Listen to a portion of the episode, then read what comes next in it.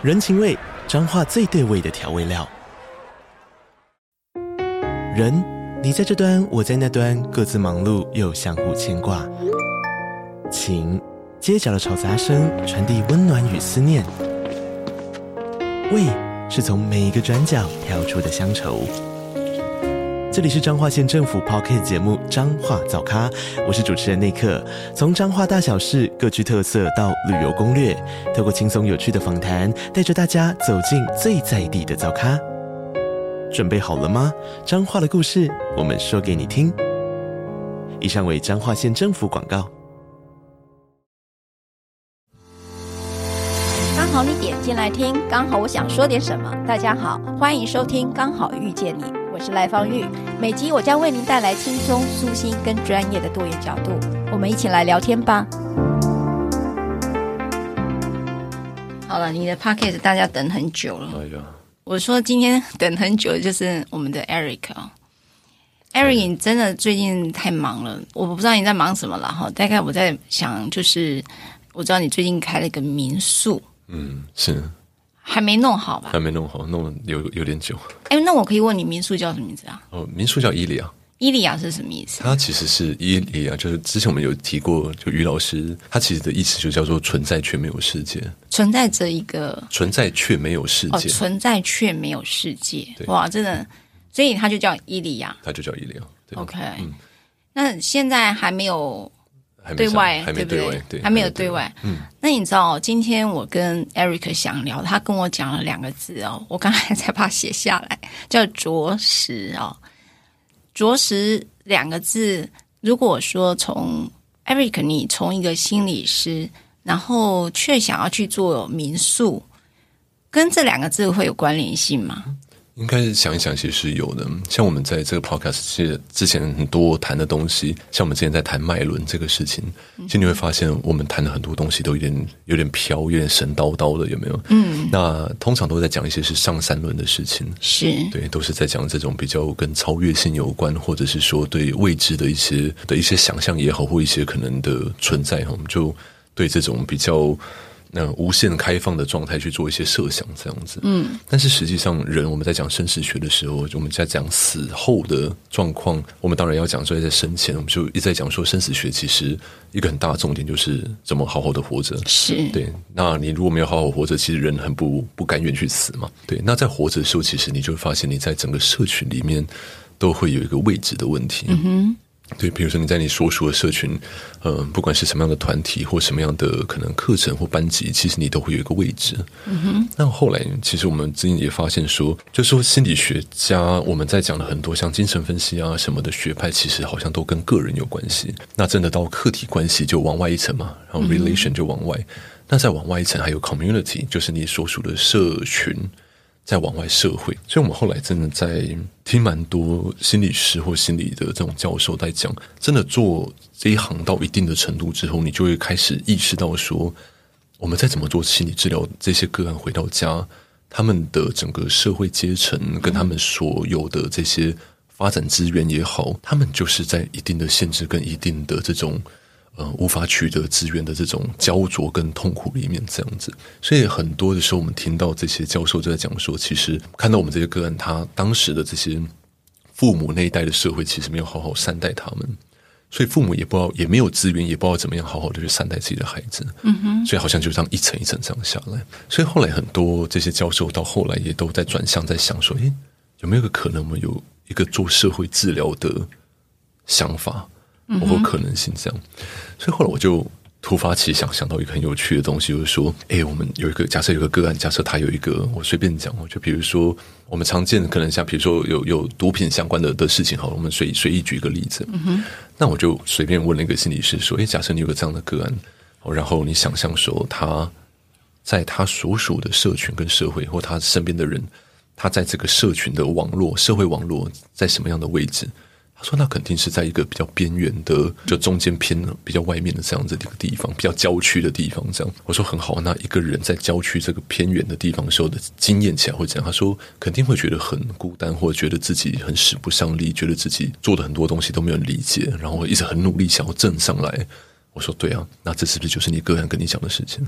我说我完全都还没有使用到任何的心理治疗的概念哦，也没有讲精神分析，也没有讲任何的概念。我们光是知道一个人他所处的社会位置，我们就可以猜想他所经验到的这种自身所在跟生存经验会长什么样子。那 Eric，你可以跟我再多说一点“啄食”这两个，“啄”就是啄东西的“啄”，像鸡呀、啊，或有没有在啄那个食物哦？那你知道我家有我娘家有鸡舍嘛？然后呢，我就发现那个鸡很可爱。其实那个鸡呢，就是呃，你只要有个塑胶袋这样这样戳动，它就会跟着你跑，你知道吗？嗯、那个鸡真的很可爱。声音呢？你如果不理它，它就会啄你的脚，它提醒你，很有趣啊。是。然后我先生说，被你这样一讲，鸡很很有趣。我说是不是？你们都把它放在餐桌上？是。其实鸡确实是很有趣的生物。它真的，它很可爱，嗯、因为它。通常我们那个鸡哦，你知道那个鸡会跳到那个我们那个芭拉树上面哦，然后以前我们那个狗就会望着鸡，为什么？它等着它打瞌睡掉下来，它就一个鸡肉大餐，它真的很有趣。总而言之，鸡跟狗的相处也有另外一个有趣，就叫鸡飞狗跳，才知道成语都是这样来的，真的是真的是真的。然后我也才知道，你知道我们那种乡下地方哦，才知道那个蛇下到的时候。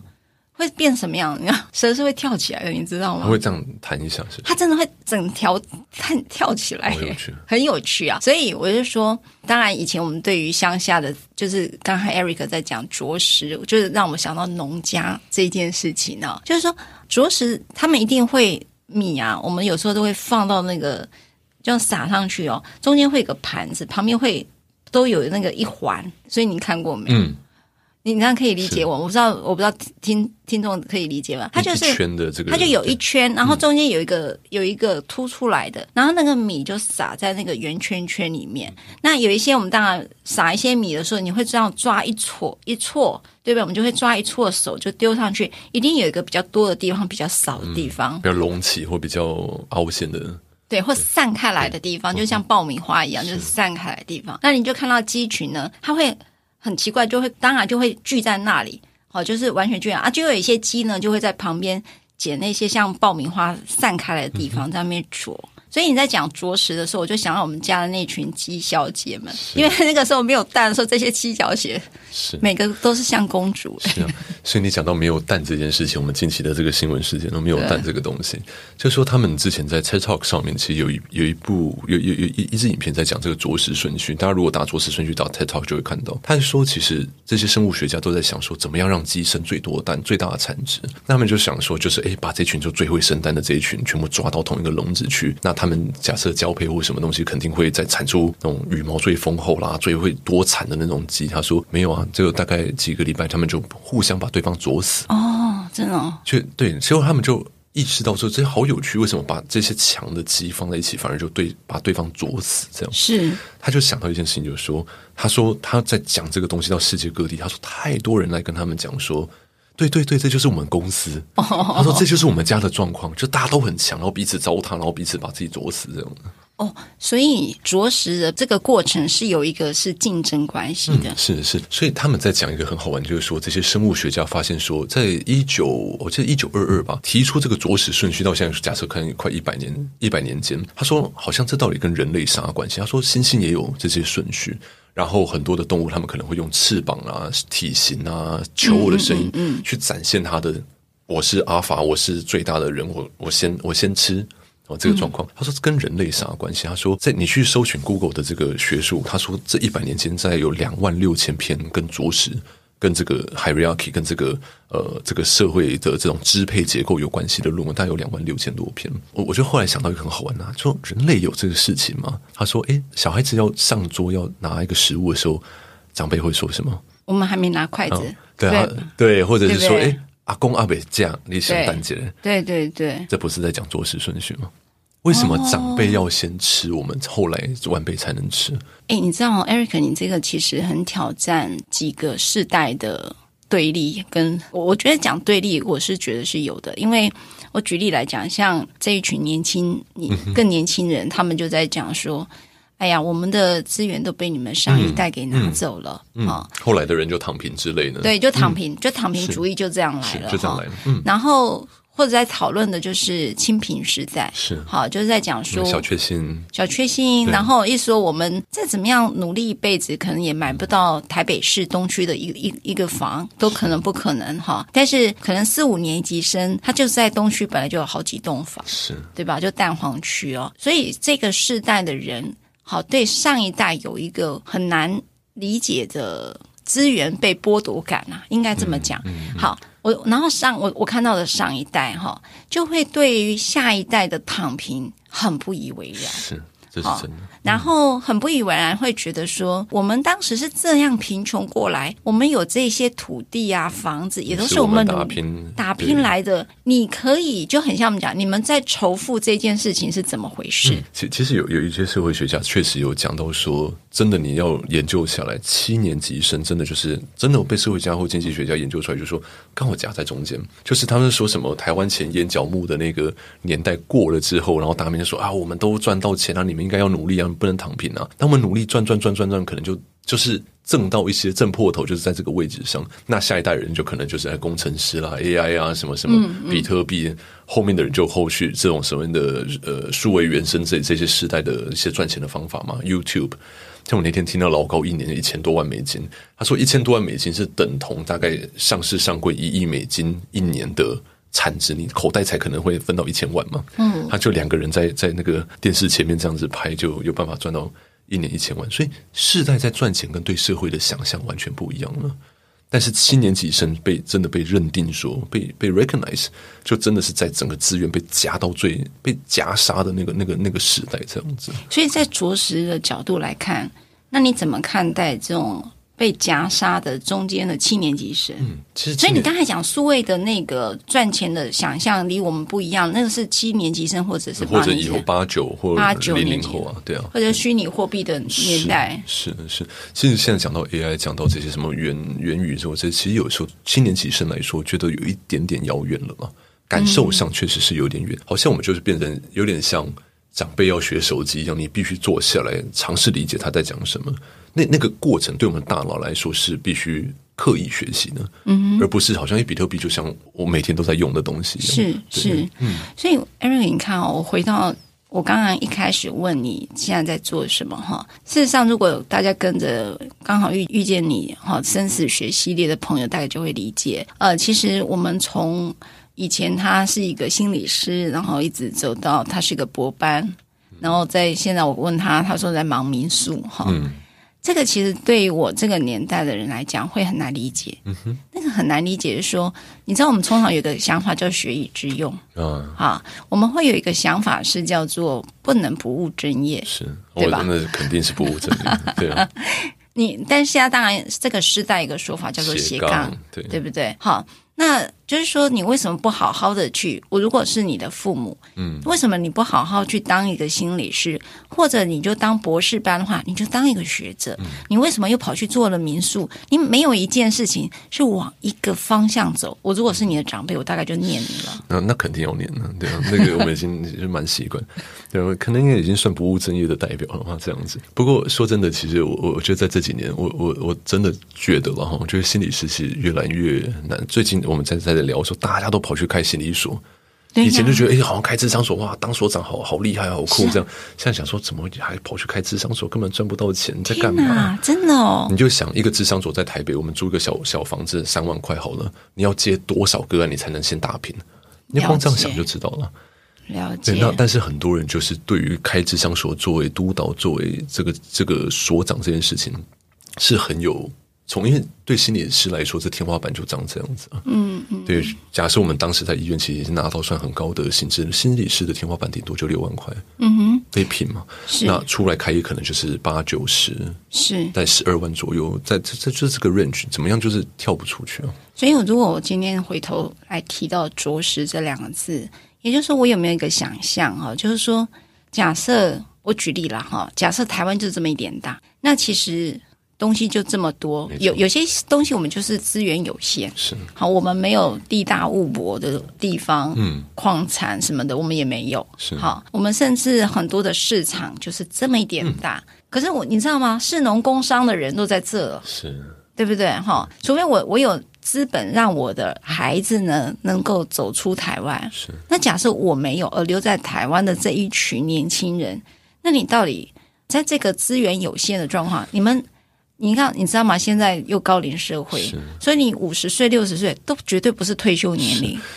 你知道你在讲这个，我一直跑出个画面，很好玩。就是说我常常在做这些土地相关的这些，我很喜欢逛五九一，这是我近期最大的乐趣。我都叫 都套唐凤说叫拥抱小白，没有拥抱五九一，太喜欢了。我只要一忙完就是先逛五九一这样。但但那个东西其实有一个好玩，就是说你会了解一个地方，假设宜兰或一个地方，它到底整个诶。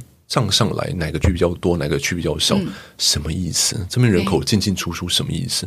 你会掌握到一个地区的一个脉动，嗯哼，那是很有趣的。那但是我在为什么在讲这个东西？就是说我常常在这些土地上面去感觉，就是说好像人都一直尝试在土地上想要榨出一点点的油，嗯哼，你不觉得那些像一些鸡在地上那些石粒堆里面，好像尝试去啄一些那种小瓶盖啊、小碎屑、小碎碎屑这样子的那个画面。嗯我觉得就很像这个时代啊，就是哎，好像那个空气凤梨有没有？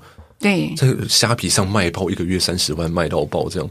那这好不容易在空气凤梨，OK，终于让它榨出一点油，这样，就很像一群鸡真的在地上啄那些不多的一些小小资源，这样是，对，一个一个空气凤梨可以可以完成这样的。所以，如果你说从你刚才讲说着实是一个社会治疗，是哈，所以你说在这个如果在你的治疗间里面。嗯呃，去看待这个状态，就是说，好，这里头就是我要再再进入整合的地方哈。其实很多的男性当事人，嗯、我如果劝他去呃去自伤，他会告诉我没有用，嗯，很抗拒的。他的抗拒就是说，呃，我举例来讲，我跟律师讲了，律师会采取法律行动去攻击或防御，对吧？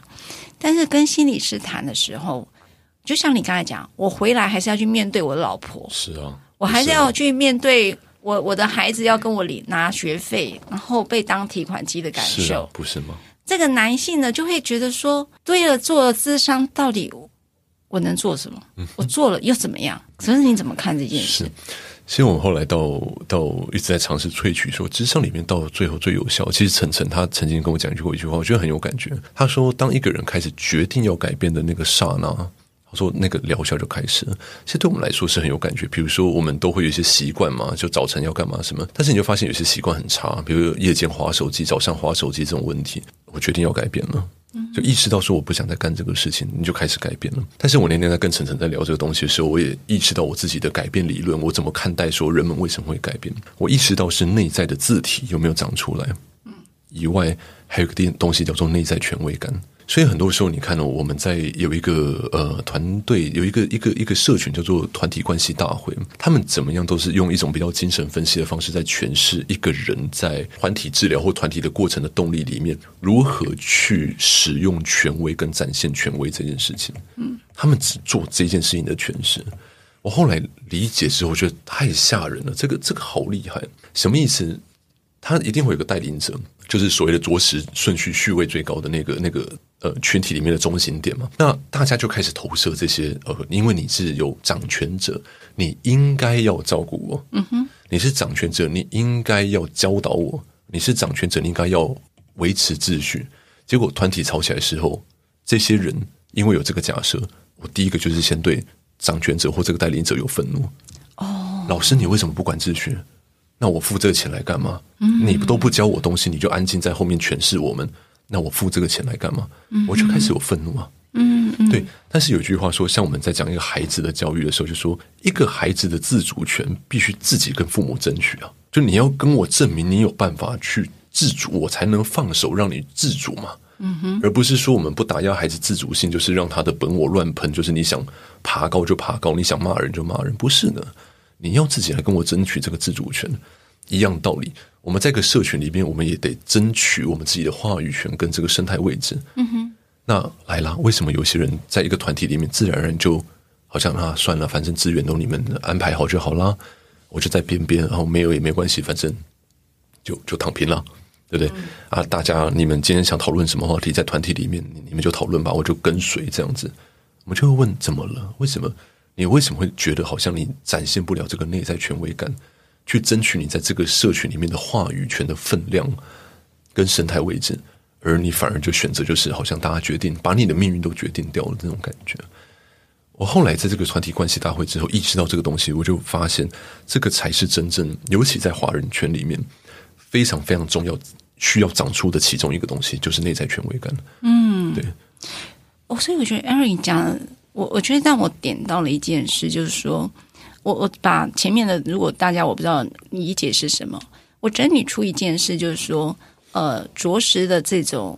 或者是卓序哈，或者是对我来讲就是一个这个现象了哈。也就是说，如果这样在一个有限的资源里面，你到底还能够怎么样好好活着？嗯，我觉得这是一个我刚才听完 Eric 里面最大的感受，就是说我们一定有我们的匮乏，不管那个是来自于关系的匮乏，来自于财富的匮乏，或者来自于对爱的匮乏。那在这种匮乏当中，我们在这个有限的资源，因为你的老婆不会变好啊，你的老公也可能不会变好，你的小孩可能也不会变更更优秀了哈。就是很多事情它是在不变的状态下，我在这里头，我如何在着实的现象当中，我知道我正在边边的地方哈，所以边边就是可能我不是一个呃名人，我不是拥有话语权的人，我不会是某某董事长，那我就是一个平庸之人哈。那你要我做什么？嗯。我我在讲，就是说，那躺平主义，或者是我刚才讲 Eric 的斜杠，好了，有没有可能就是一个着实下面我找到一个内在权威的一个方式，它的位置在哪里？对，那只是。大家要多一个想象出来，就是不要以为一个人的样子就只有一个，嗯、就只有一个样子，一个面貌，不是的，它是可以很多元跟很多层。当你多层出来之后，你的着实，我举个例子，像现在年轻人，刚才我你知道我我在弄那个我的 iPad，我就是搞不定我的那个那个笔要怎么下。那 Eric 碰个两下，你被锁起来，说哦原来是这样，也就是说我匮乏的是对三系产品的匮乏，但是。拥有者像譬如说，呃，这个世代的年轻人，他拥有了四五年级生不懂的资源，嗯哼，所以大家在自己擅长的资源里面去找到着实的生态。没错，社群不同，社群不同，对吗？所以有一些他们，比如假设一个外科医生，他们就是很很直接，讲话都很犀利这样。但如果他今天到一个像慈济或比较柔性的团体，以女性为主的团体，他那套讲话方式是行不通的。对对，那他的。所以他们在讲一件事情很好玩。当你用这种卓序的概念一路干上去，你在那个位置会很害怕，就是你会你会感觉到自己会害怕。为什么你随时会被人家拖下来？嗯哼，嗯，尤其是在别的，这是研究出来的，别的领域里面的人会来把你拉下来，反而是你在你自己已经固定的系统里面的人不会拖你下来。那那时候你怎么办？好玩的问题就来了，就是说有没有一一个问题就在到底是你看这个整个社会。到底是着实的顺序错了，就是所谓的社会的这个呃结构或社会的这种呃运作的政治的这种方式错了吗？运运转的方式错，还是单纯鸡太多了？对.你你你怎么想这件事情吗？嗯，对，那是鸡太多还是食物太少，或者是分配方式错了？或分配方式错了？那一一只鸡就吃了一，或是谁分配了？对，谁分配？那为什么是你这只鸡分配？决定我们我们怎么怎么玩这个游戏？